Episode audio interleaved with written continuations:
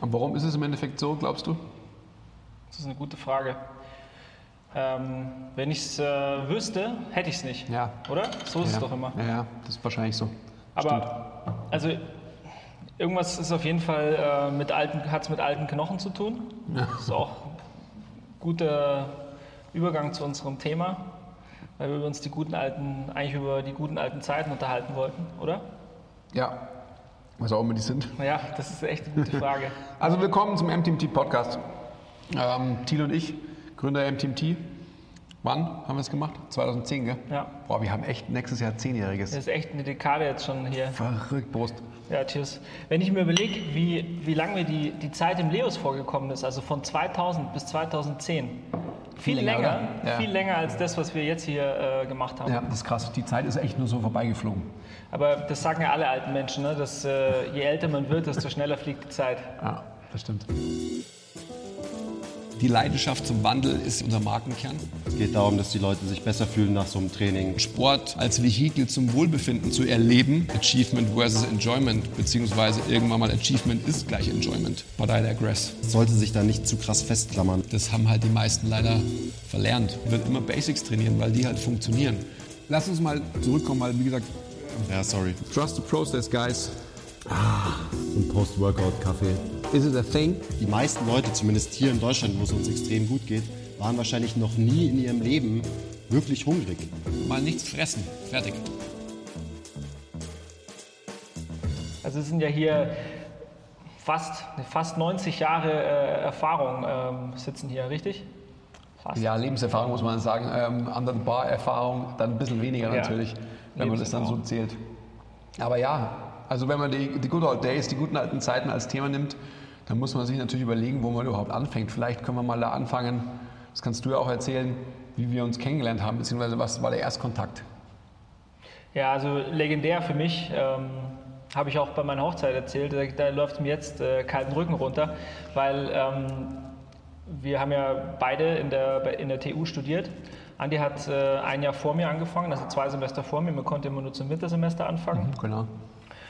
Und äh, logischerweise, damals habe ich schon gepumpt, also ich habe angefangen zu, zu flexen. Oder bei uns hieß es damals im Schorberländle biegen. Also wir waren immer beim Biegen. Ich weiß nicht, es wird glaube ich nicht mehr benutzt, der Begriff. Aber wenn wir ge gepumpt haben, haben wir beim Biegen.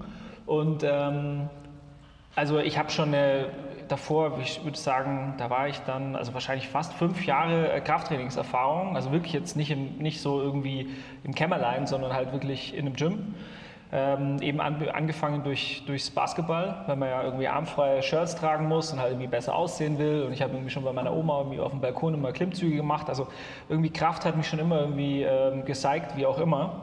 Ich hatte auch schon, das kann mich, kann mich auch erinnern, ich hatte schon mit fünf oder sechs, glaube ich, so kleine äh, Hanteln zu Hause von Berg damals noch, in grün und in blau. Die, die grünen waren drei Kilo, die blauen waren zwei Kilo. Das war damals ein riesen Effort, die äh, grünen über den Kopf zu stemmen.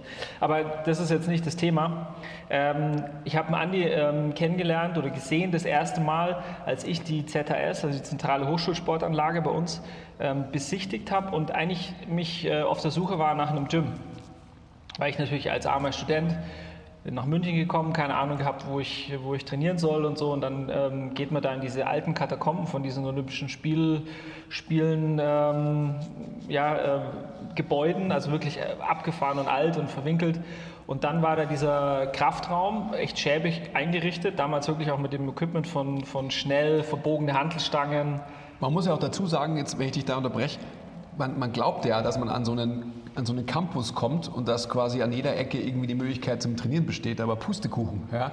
Dass man einfach als Sportstudent die Möglichkeit offenbart bekommt, da und da und da und da kannst du trainieren, aber so war es halt einfach schlichtweg nicht. Ja, ja. Ja. Also es gab ja, ähm, es, gibt, es gibt einen, oder es gab, es gab wahrscheinlich immer noch so, oder ist, ist immer noch so, äh, einen großen Raum, wo man halt auch Lehrveranstaltungen besucht hat, so ein Gym, ne, wo dann auch irgendwie äh, diese ganzen Fitnesskurse ge gehalten werden. Dann gab es in der Leichtathletikhalle n, ähm, auf der Empore so, eine, so ein, ja, sagen wir mal, war relativ rudimentär eingerichtetes Ding. Dann gab es noch eine weitere kleine schäbige äh, Kammer und dann, in der warst du, die wurde dann später gesperrt. Da war, so ein, da war doch so ein Kletter, äh, so ein, so ein Endloskletterteil Ja, drin, Ne? also wie so ein Laufband, so ein Kletterlaufband. Und da waren, ähm, da waren Kniebeugenständer drin gestanden. Und da ähm, habe ich den Andi ähm, das erste Mal gesehen. Hatte er 100 Kilo auf dem, auf dem Rücken und hat gerade irgendwie wahrscheinlich ein. Das weiß ich gar nicht mehr. Ja, es waren 100 Kilo auf der Handel, das weiß ich noch genau. Es waren zwei 20er äh, Schnellscheiben drauf und eine, halt eine klassische Olympiahandel. Und ähm, genau, da hast du gebeugt und dann wusste ich, okay, da gibt es äh, gibt's Brothers, auch äh, Iron Brothers. Und ähm, gut, dann äh, haben wir uns lange nicht gesehen. Aber das Lustige war ja, dass ich ja, also ich habe da trainiert und der Tilo, das war quasi sein erster Campustag, wo du halt kommst und wo du halt einfach so deine Hallo-Veranstaltungen hast und so weiter. Und dann habe ich halt schon so das Blitzen in seinen Augen gesehen, dass er halt da jemanden sieht, der halt auch Kniebeugen macht. Weil, nochmal, das war ja damals für uns auch schon so unverständlich, dass Leute Sportwissenschaften studieren wollen. Schwerpunkt Prävention und Rehabilitation hat sich dann nachher erst irgendwie herausgestellt oder halt Leistungssport. Das waren ja die zwei Schwerpunkte, die es gab dann am Anfang bei uns. Ähm, und aber selbst nicht trainiert haben. Ja?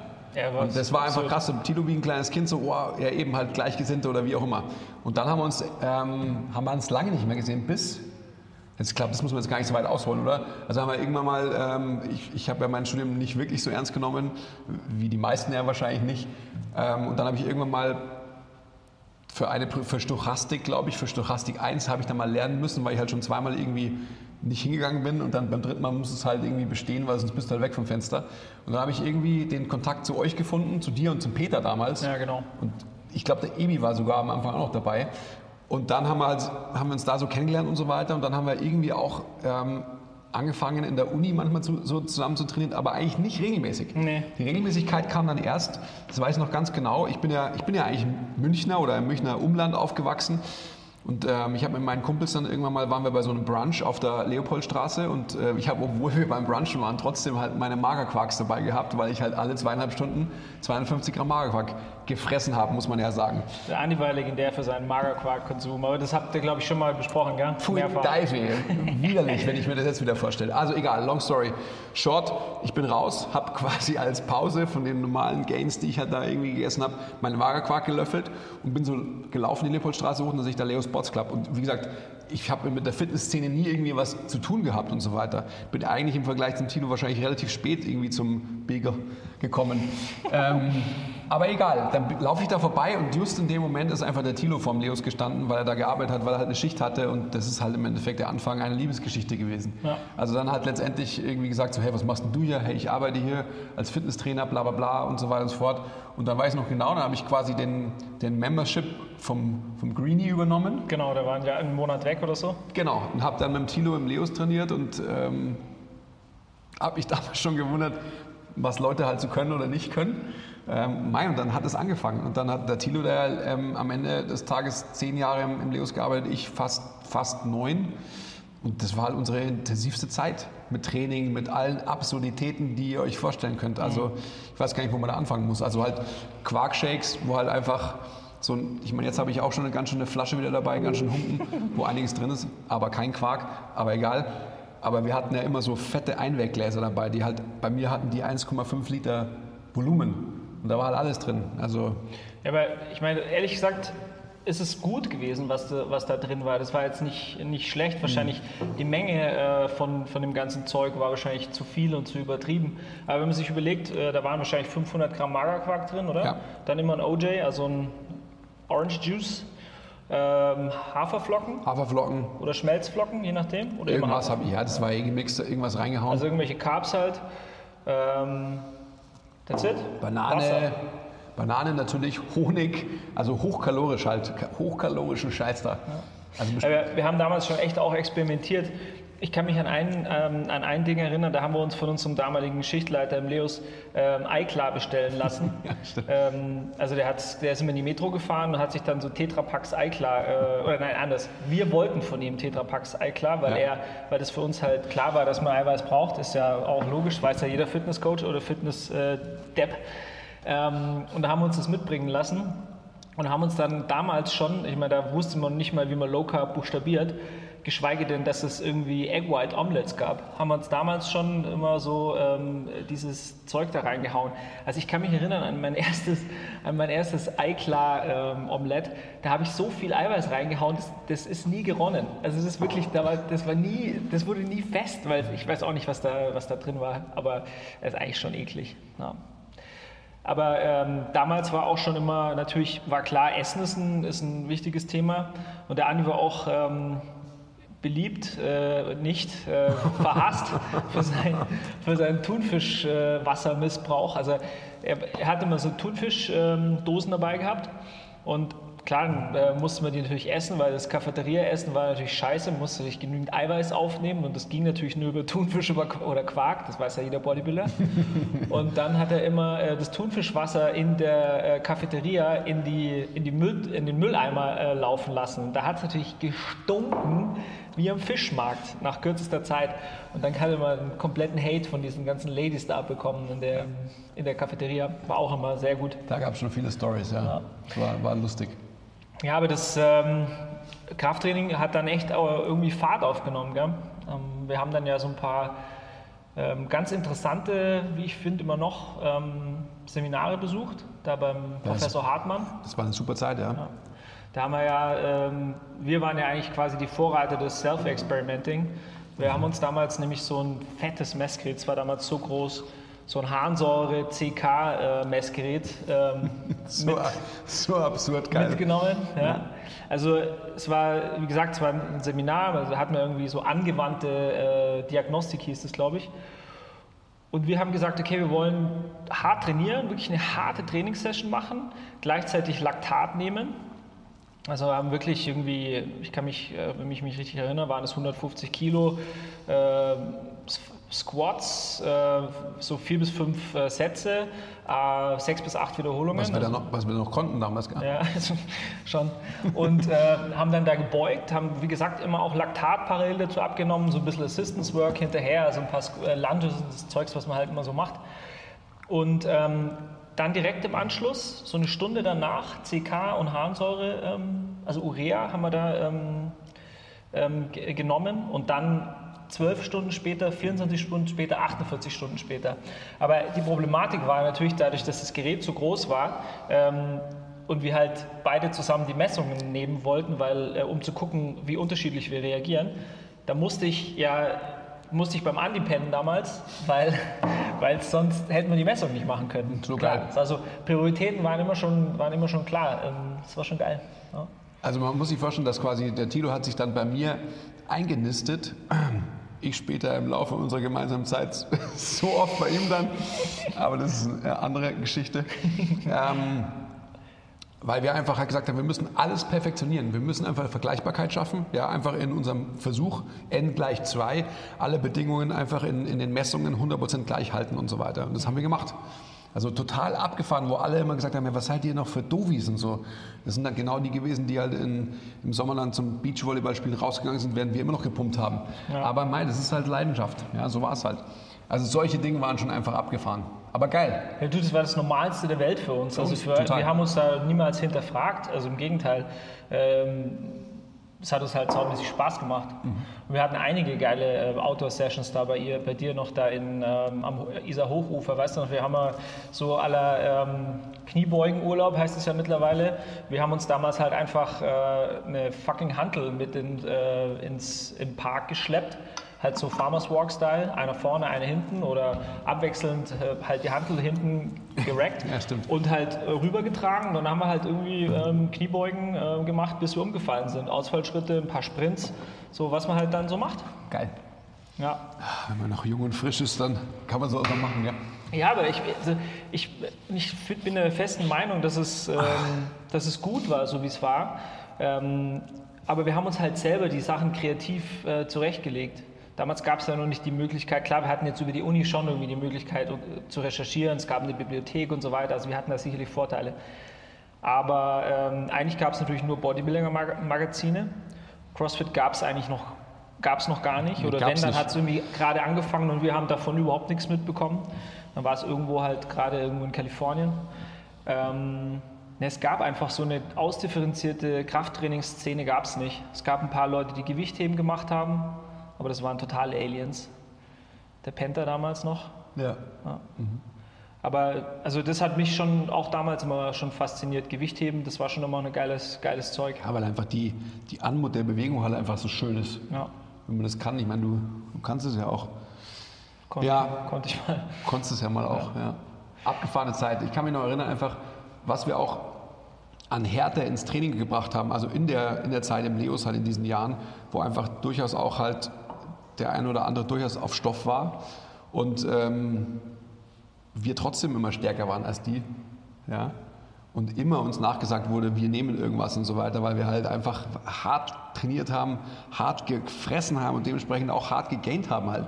Ich meine, wie wir teilweise aussahen, das war halt einfach auch nicht schön. Also so, also so fett halt, ja, also so, so aufgeblasen, aufgeschwemmt, weil es halt wurscht war, ja, also so so, so Sachen wie Lean Bulking und sonst was, das gab es da halt einfach nicht. Das war es einfach klar. Ich will jetzt auch nicht sagen Massephase. Wir haben nicht mit solchen Bodybuilder-Terminologien um uns geschmissen, sondern wir haben es halt einfach gemacht. Ja. Wir haben einfach schwer trainiert und haben halt viel gegessen. Ich meine, ich kann mich auch an Zeiten erinnern, wo es einfach für uns ganz klar war, dass wir nach dem Training haben wir halt einen Shake getrunken und dann sind wir zum Burger King gefahren. Haben, also für mich war Standardmenü, waren zwei Big King XXL ja, und dann noch irgendwie so ein Chicken Burger. Ja, ist ein Chicken Wrap, den gab es Chicken Wrap, genau, Chicken Wrap, genau, so war das. Das war ja quasi Health Food.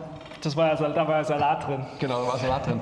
Aber ich meine, allein so diese Big King XXLs, da ist doch auf einem schon 250 Gramm Fleisch. Ja, unser Hack damals war auch immer, Ach. sich den Big King, Big King XXL wirklich äh, frisch zubereiten ja. zu lassen und halt zum Beispiel genau. die scheiß Mayonnaise nicht genau. und dafür eine Barbecue-Soße. Geil. Also das war, das war der beste Hack, weil ja. dann war es richtig geil. Ja, ja. dann war es ganz frisch nicht so komisch fett und so, aber ich, nicht, dass es uns das großartig wichtig gewesen wäre, aber wir wollten halt vor allem einen frischen Burger haben. So auf Makros oder wie heißt das, haben wir da nicht geschaut. Da haben wir einfach gegessen. Fuck the Makros. ja. Also, ja, ja ich meine, das Essen und, und Training, das war immer, äh, hat uns immer Spaß gemacht. Also es war niemals irgendwie, ähm, also klar könnte man das jetzt tiefenpsychologisch hinterfragen, wieso haben wir das gemacht und das ist ja ist auch irgendwie völlig obsolet. Für uns war es halt irgendwie eine, ein ein Spielplatz. So kam es mir vor. So ja. rück, rückblickend. Es hat einfach saumäßig Spaß gemacht. Ja, aber auch halt einfach unsere Berufung. Ja.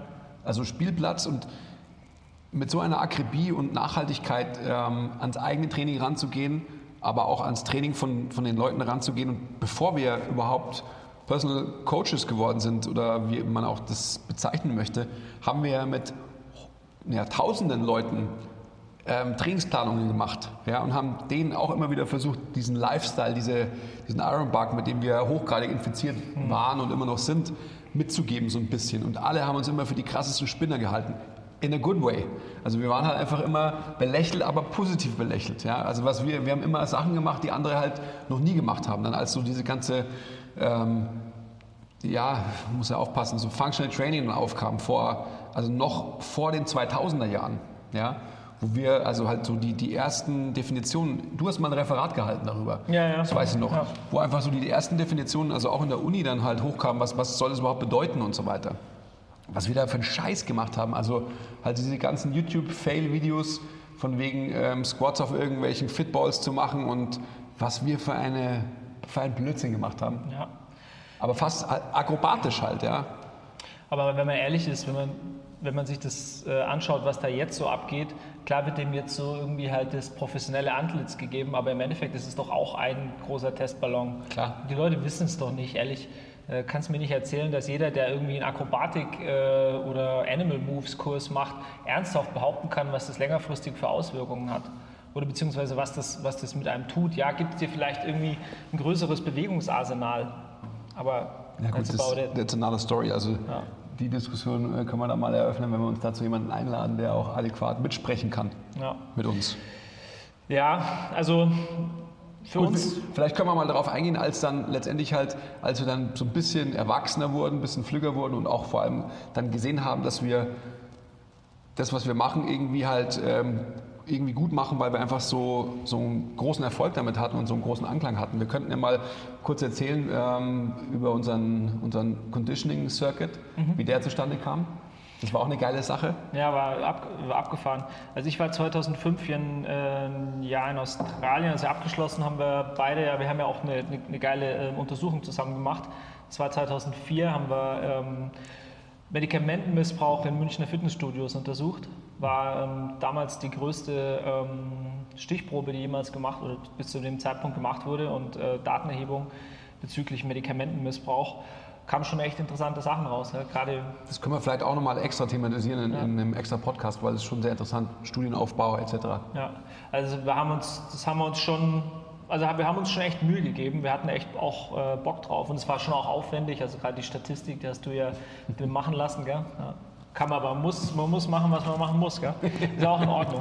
Und ähm, ja, genau, dann abgegeben. Das heißt, das Ding wurde korrigiert. Ich bin dann nach Australien gegangen, habe da viel äh, im Olympiastützpunkt gearbeitet, damals in Westaustralien und habe viel mit, äh, habe auch Personal Training, äh, Personal Trainings gegeben und Australien war da schon ein bisschen weiter, auch äh, so was das, was das Feld angeht, äh, was Personal Training anging. Da gab es wirklich schon so kleine Boutique-Gyms, halt so, so ähnlich wie unser ist jetzt. Ähm, das gab es eigentlich in, äh, in Deutschland zu dem Zeitpunkt noch nicht. Als ich dann zurückgekommen bin, ähm, Andi war weiterhin äh, im Leos, haben wir uns halt intensiv äh, in, in, Klausur begeben damals schon. Da sind wir im Bayerischen Wald gefahren und haben uns echt intensiv über alles Mögliche unterhalten. Verrückt, gell? Ja. Das ist schon echt, das ja, hat alles Hand und Fuß gehabt. Ja, man das äh, kann sich erinnern, da gab es ja so einen kleinen, äh, kleinen Bruch mal so zwischendrin bei, in unserer Beziehung. Und dann, ähm, als ich wieder zurückgekommen bin, ist es wieder so richtig aufgeflammt, ja. unser, unsere alte alte Leidenschaft für Gemeinsamkeiten und so. Dann war auch die ganze Zeit, als wir nach, in die Schweiz gereist sind, nach Holland gereist sind und so weiter, oder? Das hat auch da angefangen dann? Genau, das waren all diese, ja. also bei der, bei der NECA gewesen. Die, oder, ganzen NECA-Veranstaltungen, ja. Genau, Swiss Olympic. Also wir haben damals äh, schon das, was jetzt äh, quasi so ein Health äh, Strength Summit ist, wie auch immer die alle heißen so, das haben wir damals auch schon ähm, besucht. Und, äh, aber natürlich jetzt schon, oft, das war schon schwieriger damals. Also da musste man schon so ein bisschen offene Ohren und Augen haben. Total. Ja. Voll. Hey Leute, schön, dass ihr noch dran seid. Ähm, danke für euer Interesse. Wollten euch nur zwischendrin mal daran erinnern, wenn ihr liked, subscribe, die Rail ringt, Bell ringt oder kommentiert, tut ihr uns einen riesen Gefallen. Und ähm, außerdem werden sich eure Gains verdoppeln, wenn ihr das macht. Und jetzt geht's auch schon weiter. Peace. Ähm, ja, was ich sagen wollte, ähm, an dich ist jemand drangetreten, ja, der, ähm, der Holger damals. Ähm, die wollten damals eine, eine australische Marke, Canterbury hieß die, oder heißt die, gibt es immer noch, ähm, besser in Szene setzen. Das ist, glaube ich, eine neuseeländische Marke, so ist es genau. Und ähm, die wollten damals halt so ein, so ein Trainingsprogramm haben. Und dann kamen sie eben auf den Andi zu und der Andi meinte so, ja, das ist schön und gut, aber das kann ich nicht alleine machen, will ich nicht alleine machen.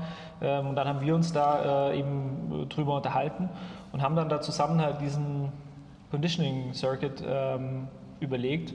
Mittlerweile gibt es ja wirklich das als, ich sage jetzt mal, als eigenes Geschäftsmodell, in Anführungsstrichen, ja, ja. eigene ähm, Intervalltrainings-Gyms. Ähm, und wir haben uns das damals halt überlegt und haben das in den, ähm, in den äh, Kursplan vom, vom Leos halt als festes ähm, ja, Staple äh, integriert. Wir hatten eine super Zeit damals. Mega ähm, war das. Ja. Das war auch mega erfolgreich. Wir hatten dann, wir haben angefangen mal, ähm, weil so die Leos Obrigkeit, also die uns ja, die wusste schon, was wir können und wie viele Leute wir mitreißen und begeistern, aber Group Fitness, so heißt es ja, heißt es immer noch so, haben wir ja nie irgendwie gemacht und so weiter. Ja? Also äh, wir haben in der Uni natürlich irgendwelche Gruppen mal geleitet und auch leiten müssen, also in Lehrproben etc. Aber dann haben wir es so gemacht, dass wir gedacht haben, okay, wenn wir es machen, dann machen wir es richtig und haben damals auch sogar also Verhandlungen, weil da, da wurde ja großspurig gedacht, was man für Firmen gründet und Beteiligungen da und da und da hat und so. Und da waren wir, glaube ich, also da waren wir nicht, glaube ich, sondern da waren wir einfach unternehmerisch noch nicht so weit, dass wir da klug hätten handeln können, sondern da haben wir einfach nur unsere Inhalte gesehen, also einfach den Sport, aber nicht das, was wir da auch noch hätten rausholen können. Mhm. Aber egal, schwamm drüber, da macht jeder seine Erfahrung. Das Konzept war jedenfalls richtig geil und wir haben angefangen mit, mit, einer, ähm, mit einer Session, das war mittwochs. Ja. Und dann war die Nachfrage so krass groß, es, es, gab 20 Teilnehmer, also wir haben zweimal fünf Stationen gehabt, jeweils zwei Leute in einer Station, das können wir auch vielleicht noch ausführen, was wir da gemacht haben. Muss man auch nicht, kann man aber schon, wie auch immer. Und ähm, dann gab es eine Warteliste, wo halt jedes Mal auf der Warteliste zehn Leute mehr standen halt, ja. weil es halt so, so erfolgreich war. Und dann gab es relativ schnell gleich auch den Call nach einer zweiten Stunde, die haben wir dann freitags gemacht und haben auch so ein bisschen ähm, von den Intensitäten her geswitcht. Mittwoch war halt so die Champions League im wahrsten Sinne des Wortes, weil es war halt einfach oft äh, zur Champions League Zeit. Es war, glaube ich, relativ spät für uns. Gell? Ja. das war 20 Uhr, glaube ich. Heutzutage wird man sowas nie mehr machen, aber e- egal. Und freitags war es dann quasi so ein bisschen abgespeckte Version, weil der Zirkel einfach nur zwei Runden war im, im Vergleich zu Mittwochs, wo es drei war. Ja. Und wir haben da einfach wirklich, also wir haben da viel gehasselt, gerade in der Produktion. Also wir haben eigene Musik produziert dafür. Das Ja. müsst ihr euch so vorstellen, dass wir das Warm-up ist von der ähm, Computerstimme getragen worden. Das heißt, wir haben ein Warm-up standardisiert, das wir im Wechsel immer vorne vorgeturnt haben und eigentlich, also so ein bisschen mitgerappt oder mitmoderiert und sonst irgendwas, aber eigentlich hat die Stimme aus dem die Computerstimme, immer die Übungen angesagt. Und die Leute waren halt so, boah, ich krieg Gänsehaut, die waren so geschult, irgendwann mal, dass die halt wussten, was kommt jetzt und so weiter. Und dann auch einfach in den, in den Zirkeln war es so, dass halt die Belastungszeit waren 60 Sekunden. Nach 30 Sekunden wurde Switch angesagt, wenn es halt eine unilaterale Übung war oder sonst oder eine Partnerübung, whatever. Die letzten 15 Sekunden, das war schon echt richtig fett. Ja, war krass. Also wenn ich mir das überlege, was wir uns da, was das, sowas gibt es jetzt nicht mehr. Also ich, ich kann mich nicht erinnern oder ich könnte mich nicht erinnern, was das, wer sowas macht. Also sich den Aufwand zu machen, das abzumischen, dann die Computerstimme drüber spielen zu lassen, so mit den jeweiligen Übungs, Übungsbeschreibungen. Wir hatten ja auch mehrere Warm-ups. wir hatten ja total. Wir hatten auch mehrere, also Musiks, Musiks, Musiken heißt das so? Ja. Produktion. Ich weiß noch ganz genau, da war ich ja ähm, mit, meinem, mit meiner damaligen Freundin war ich da in Barcelona eine längere Zeit. Also die hat ihr PJ, diese Ärztin, gemacht eben ähm, im Hospital de Mar und habe mir auch eine Wohnung am Strand. Und dann bin ich am Strand gehockt und habe immer mit dir hin und her irgendwie ähm, kommuniziert, dann mit Boris, mit dem, mit einem ganz alten Freund von mir, der halt die Musik produziert hat und halt immer schon so handschriftlich Notizen gemacht, wo muss was hin und so weiter. Es war echt abgefahren. Ja. Ja, das war schon gut. Also, aber das war, ein, ähm, also es war standardisiert. Wir haben ja immer eine Unterkörperkraftübung, eine Ja. Oberkörperkraftübung, Ja. eine Rumpfkraftübung. Ja, genau so war's. Dann war es eine ähm, Agility-Übung, also irgendwas ähm, meistens mit einem Agility Ladder oder irgendwie sowas halt Geschicklichkeit. Und dann, jetzt kommt die einzige Schwierigkeit in Anführungsstrichen, was plyometrisch ist. Und natürlich ist bei einer Belastungszeit von einer Minute keine Plyometrie mehr gegeben. Also da würde ich jetzt uns im Nachhinein irgendwie sagen, Jungs, okay, Na gut, das war halt einfach, naja, also rein sportwissenschaftlich oder halt einfach, ich sag mal, theoretisch, technisch kann man nicht von der Plyometrie sprechen, aber am Ende des Tages geht es ja vor allem den Leuten darum, dass sie sich halt belastet gefühlt haben in so einer Session. Also wir haben sie einfach springen lassen. Ja. Ähm, ich glaube, darum ging es. Ja. Und letztlich äh, haben wir die Leute gepusht. Die Leute hatten Spaß und äh, die, viele reden immer jetzt noch davon. Also War- ja. der Jochen sagt es immer wieder, hey damals, das war geil. Also das hat mir so Spaß gemacht und es hat mich echt fit gemacht. Und ähm, das war auch so. Also, Gab, es gab ja auch genügend Copycats dann, Shoutouts, ihr wisst, wen ich meine, die letztendlich ein- einfach jahrelang äh, dieses Konzept aufgegriffen haben und teilweise auch unsere Musik verwendet haben, ähm, ohne zu fragen, by the way, und so weiter und so fort. Also das, ist schon, das war echt eine geile Sache, Ja. definitiv. ja, aber nebenbei natürlich dann auch immer mehr eingetaucht ins, äh, ins Powerlifting. Ja? Ja. Damals wieder, habt ihr auch schon mehrfach drüber gesprochen, der Basti Keindl, der ähm, Shoutout, muss man sagen. Schau, ja. Shoutout, ja, Logo. Ähm, der hat, den haben wir ja doch damals ins, ins Leos gebracht und hat ähm, auch so als Vertretung für uns im, im Ja. Circuit hat er angefangen. Genau, genau. genau. Also wenn wir mal keine Zeit hatten oder wenn einer von uns keine Zeit hatte, war ja immer ähm, auch eben eine Betreuungs- ähm, oder Coach- Coach-to-Coachee-Ratio von 1 zu 10, das war uns ganz wichtig. Auch ganz neu, äh, also dass man einfach, dass wir den, der Obrigkeit im Leos damals das Geld abgerungen haben, dass sie uns doppelt bezahlen. Ja. Weil sowas gab es in Group Fitness nicht. Da hast du halt einen Lehrer, einen Trainer oder wie, oder Coach oder was auch immer. Und das war's. Das Genau. war uns aber wichtig, gell? Ja, ja mega. Ja. Ich meine, das ist ja auch nicht so ein klassischer Frontalunterricht gewesen, wie jetzt irgendwie so ein Step-Kurs oder irgend sowas, wo man halt gesehen, wo man halt genau sieht, wenn jemand einer was falsch macht, dann, dann erkennst du das ja gleich. Da waren ja wirklich 20 Leute und davon haben halt ähm, 10 Leute, also 10, an 10 Stationen und die haben halt alle was anderes gemacht. Also da musste man auch äh, Ja. aufpassen. Jetzt fällt mir ja gerade ein, das habe ich ja voll vergessen, wir haben ja sogar auch einen, einen Cooldown gemacht, ja, also was wir selbst im Ja. Training ja irgendwie nicht machen, ja, also die meisten wahrscheinlich ähm, nicht irgendwie so, aber wir haben damals ja schon mit so, wie heißt es heutzutage? Faszienrollen. Oder heißt es so? Ja klar, die waren noch so groß damals. Ja, richtig, so, So zwei lang. Meter groß. Ja. Wir haben damals halt schon so einen echten Cooldown eingebaut und haben aber auch halt das Cooldown nach unserem bestem Wissen und Gewissen halt sinnvoll gestaltet.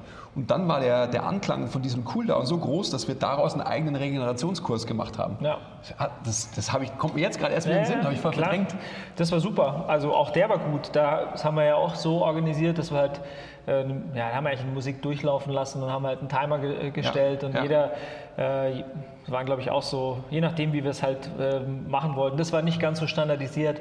Da haben wir zwischen ich sage jetzt mal zwischen fünf und zehn Stationen gehabt und man hat dann ist dann auch so wie so ein Zirkelprinzip halt die Stationen durchgegangen, aber man hat halt Stretches gehalten, man hat halt irgendwie ein bisschen Foam-Roller Mobilisationen gemacht für die äh, BWS und so. Also letztlich die ganzen Sachen, die jetzt immer noch ähm, erzählt werden in den ähm, Krass, auf den das, Summits. ist halt, das ist halt fast 15 Jahre her. Das ist 15 Jahre her. Ja. Verrückt. Klar, also natürlich hat sich das alles so ein bisschen gewandelt, ähm, aber ein Großteil der Dinge, würde ich sagen, sind immer noch aktuell. Also Ja. die, die, werden immer noch benutzt. Ja, Ja, mei, was halt funktioniert, funktioniert halt. eben. Ja. ja, genau wieder zurückkommen zum eigenen Training. Wir haben dann eben auch ein bisschen bedingt durch den, durch den Bassi sind wir mehr und mehr in Richtung ähm, Powerlifting ähm, weitergegangen, haben auch damals schon olympisches Gewichtheben gemacht. Ne? Das war auch immer noch so ein bisschen, wobei es dann mehr in, ja, in den Hintergrund geraten ist. Und dann haben wir halt unsere eigenen, ja, also mit Einflüssen von Westside Barbell und also Louis Simmons und äh, den ganzen Auch so. Riesenmonster. Jetzt kommen ja erst wieder die ganzen Bilder, dass wir im Leos, du müsst euch vorstellen, das ist halt einfach so ein, das ist halt eher so ein, der Münchner kennt es, ist halt eher so ein schickes Studio, Gym kann man ja gar nicht sagen dazu. Und wir kommen dann da an und wälzen dreckigste Ketten und, und fette Gummibänder und so weiter am Boden. Krass, ja. Und halt, wir wurden immer nur angeschaut und auch halt eben unser direkter Chef hat gesagt, hey, was soll das und so weiter, was, was macht ihr hier? Und haben wir akribisch die, diese Kettenglieder geputzt, weil die halt so schmierig waren, dass sie halt einfach den ganzen Boden dreckig gemacht haben. Aber wir haben gedacht, wir müssen das ausprobieren. Aber wir mussten es auch ausprobieren. Ja klar, mussten wir. Damals gab es auch da noch keine klaren Angaben dazu, wie benutze ich Ketten, wie benutze ich Bänder. Wir haben unsere eigenen ähm, Dynamic äh, Effort äh, Setups gebaut. Ja. Es gab ja noch keine Racks in dem Sinne, also die gab es sicher, aber bei uns gab es die noch nicht, ähm, mit irgendwelchen Band-Attachments, wo du dann Bänder unten eingehängt hast. Wir haben uns das halt selber gebaut. Ja. Wir haben uns halt äh, eine, eine Kurzhandel genommen, die halt genügend schwer war und wenn's, wenn die nicht genug schwer war, haben wir zwei Kurzhandeln genommen, die übereinander gelegt. Ja, oder meistens war es so, dass wir, wir hatten eine Kurzhandel und die haben wir eingebaut äh, in zwei schwere 25er Platten. Genau. Ja. Ja, so. Genau, und dann halt Bänder drum gehängt, oben, oben reingehängt und dann halt unsere Dynamic Effort Sachen gemacht. Ich weiß noch, wie viele Leuten, also da waren ja immer wieder Leute auch, die halt versucht haben, ja, das kann ich ja auch, da mache ich jetzt auch mal mit und so weiter. Und wir haben immer gesagt, hey, pass auf. Also gerade beim Walkout, die ist einfach beim Walkout schon so, das wisst ja alle, die, ähm, die, das, die das jetzt hören und die schon mal irgendwie Kniebeugen gegen Bandwiderstand gemacht haben, wissen ja, wie der Walkout einfach ist, wie shaky der sein kann, gerade wenn man einfach nicht tight ist und so weiter. Hat es die so viele durch die Bank immer zerschossen, also bevor sie irgendwas gemacht haben, Walkout, oh scheiße, mein Rücken und so weiter. Und wir sind natürlich nur gedisst worden und so weiter, weil wie gesagt, wurden, also so, hey, ihr macht nur einen Scheiß, ihr macht die Leute kaputt und sonst irgendwas. Aber wir haben immer gesagt, hey, das machen nur wir, sonst macht das keiner. Ich, ich glaube, das ist ein Riesenunterschied, weil wir haben immer schon differenziert für uns und für unsere Kundschaft, ähm, haben wir ganz andere Sachen gemacht. Also nicht ganz anders. Natürlich gab es immer auch die Main Lifts und die haben auch damals schon immer Kreuzheben, äh, Kreuzheben gemacht. Die haben auch vermeintlich Kniebeugen war damals schon, haben wir damals schon differenzierter betrachtet. Ja. Also Back Squats zum Beispiel war immer schon so, okay, das hat nicht jeder gemacht. Da wusstest du genau, wer kann es und wer kann es nicht. Und ähm, ja, also das war auch, war auch völlig in Ordnung. Also das war jetzt nicht so ein One-Size-Fits-All-Approach. Aber dein, dein äh, Mantra damals, Everybody's a Lifter, das hält ja noch weiterhin. Ja. Ähm, das ist, ist ja auch völlig richtig. Total. Ja. Also jeder, jeder muss heben bei uns. Das ist auch weiterhin so. Ähm, die, den Bogen kann man auf jeden Fall von damals zu jetzt spannen. Und äh, jeder, der heben kann, wissen wir ja selber, dem geht es besser. Ja. Ja, unbedingt. Und ja, was, wie ging es noch weiter? Eigentlich ähm, war es dann, ja, da war es schon so späte Anfang 2000, also so um 2008, 2009 rum. Genau. Da ähm, haben wir dann ja, also das war ja mal dein, dein Bestreben, Klarheit zu schaffen, also auch so ein bisschen selber, ich denke, das war wahrscheinlich unterbewusst so Druck machen für uns selber, für dich damals. Du hast immer viel davon geredet, auch der, der Doris erzählt und die hat gemeint, ja dann mach halt, mach halt oder so, mach, äh, such halt was. was, was Doris, Shoutout. Ja, also auf jeden Fall war es so, dass wir ähm, Ende 2000 oder Mitte 2009 gesagt haben, hey Leos, wir wollen was Eigenes machen ähm, und äh, das hat uns quasi in, in Zugzwang gebracht, ähm, was zu suchen, eine Räumlichkeit zu suchen und das haben wir dann ähm, mit Anfang 2010 haben wir das dann so richtig intensiv betrieben. Ja, ja vielleicht gehen wir da nochmal noch mal ein paar Schritte zurück, weil wir sind ja nicht einfach von, von 0 auf 100 irgendwie im, im Personal Training dann irgendwie gestartet oder sonst was, aber wir haben uns als wir, an, als wir angefangen haben, als du aus Australien wieder gekommen bist, da hat es ja alles so angefangen. Wir haben, wir haben diesen Circuit etabliert. Ähm, viele Leute haben gesehen, wie wir trainieren, weil wir natürlich einfach da, das muss man sich ja vorstellen, das ist ein großes ähm, Fitnessstudio mit über 3000 Quadratmetern an Gesamtfläche, äh, nicht reine Trainingsfläche. Und da hat man natürlich, wenn man irgendwie selber akribisch trainiert und einfach progressiv trainiert und immer wieder sichtbar ist, ähm, beste Plattform. Beste Plattform und bestes Akquise-Tool ähm, überhaupt. Und dann ging es halt so los. Und dann haben wir halt einfach relativ schnell ähm, gesehen, wie erfolgreich wir mit dem sind. Und das haben alle anderen auch gesehen. Also auch die Leute, die halt ähm, die, die Eigentümer von, von diesem Laden sind die, denen war es, ich will jetzt nicht sagen, ein Dorn im Auge, aber die haben natürlich schon immer so ein bisschen auch gedacht, so, hey, wenn ich mir das anschaue, was die hier an Raummiete bezahlen, dann weiß ich hochgerechnet, wie viel Geld die verdienen. Ja? Und da haben wir wirklich einfach, das ist immer so blöd über Geld zu sprechen, aber da haben wir ja schon, da haben wir schon ganz schön angeschoben. Ich meine, da warst du jung, ähm, hast keine großen Verpflichtungen gehabt und so weiter. Da habe ich, wenn ich gute Wochen hatte, über 40 Trainings in der Woche gemacht. Und ähm, das ist schon ein Haufen Zeug. Also ja. da ging schon was. Konnte man den einen oder anderen Kaffee noch kaufen, gell? Ja, da konnte man sich dann mal so dreimal am Tag irgendwie zum Essen irgendwo niederlassen. Was wir auch gemacht haben. Ich meine, das war einfach ein perfektes Leben. Ja. Wir haben gecoacht in der Früh, waren beim Essen, haben gecoacht, haben trainiert, waren beim Essen, haben gecoacht. Also ja. Aber der Unterschied zu vielen anderen, die halt da hängen geblieben sind, war halt dann, dass wir es irgendwann mal ähm, ernst genommen haben und gesagt haben, hey, lass uns was Eigenes machen. Wir können nicht dauerhaft irgendwie ähm, jemand anderen da zuarbeiten, beziehungsweise halt unser, unser eigenes Konzept nicht so durchziehen. Das ist genau, ich glaube, das war das Entscheidende. Ja. Das alles Entscheidende. Also das, das ganze Geldthema ist jetzt ja irgendwie, das war sicherlich nicht so der Hauptgrund. Ja. Wir wollten halt einfach unser eigenes Ding machen und ähm, genau, dann haben wir halt gesucht und dann ging, kam eigentlich schon Anfang 2010 eben die Räumlichkeit hier auf uns zu, also durch Zufall. Das war wirklich das, die zweite Facility, die wir angeschaut haben. Schicksal. Oder? Das ja. Schicksal, genau. es war im Winter, das war echt, äh, es war kalt und, und nicht schön und wir sind hier hingefahren und so haben eigentlich ziemlich äh, unmittelbar gesehen, dass das eigentlich pretty damn perfect ist. Ja. Und ähm, ja, dann haben wir uns eigentlich da schon, schon dran gemacht, ähm, eine Finanzierung auf die Beine zu stellen. Ja, ja. Sollen, wir das, wir das in Teil 2 Ich glaube auch, weil ähm, also eine Finanzierung auf die Beine stellen ist ja schon irgendwie ähm, Rocket Science für so Fitness-Dudes, wie wir das sind. Und äh, also wir konnten damals, wir konnten, wir können und wahrscheinlich deswegen gibt es uns auch immer noch, können eigentlich ganz gut eben mit Geld umgehen und sind halt irgendwie auch nicht so, dass wir über unsere Verhältnisse leben. Aber ähm, so richtig halt, wie macht's, wie baut man so ein Spreadsheet auf? Wie sieht so ein scheiß Businessplan aus und so? Also ich glaube, das ist durchaus auch relevante Info für eine ganze Menge Leute, ja. die sich selber, die sich selbstständig machen wollen. Und das werden wir auf jeden Fall nochmal erzählen. Ja, da werden wir uns nochmal dazu treffen. Dann machen wir das doch einfach in einem Teil 2, oder? Yes, finde ich gut. Ich meine, so viele, das haben wir uns eh zurückgehalten mit Stories, die die Außenwelt eigentlich gar nicht hören darf und so. Gell? Also ist eh ganz Boah, gut. Es war alles völlig, völlig äh, ja. jugendfrei. Ja gut, dann nochmal Prost auf unser fast ähm, Zehnjähriges. Bald haben wir Zehnjähriges. Bis bald. See you soon. Peace.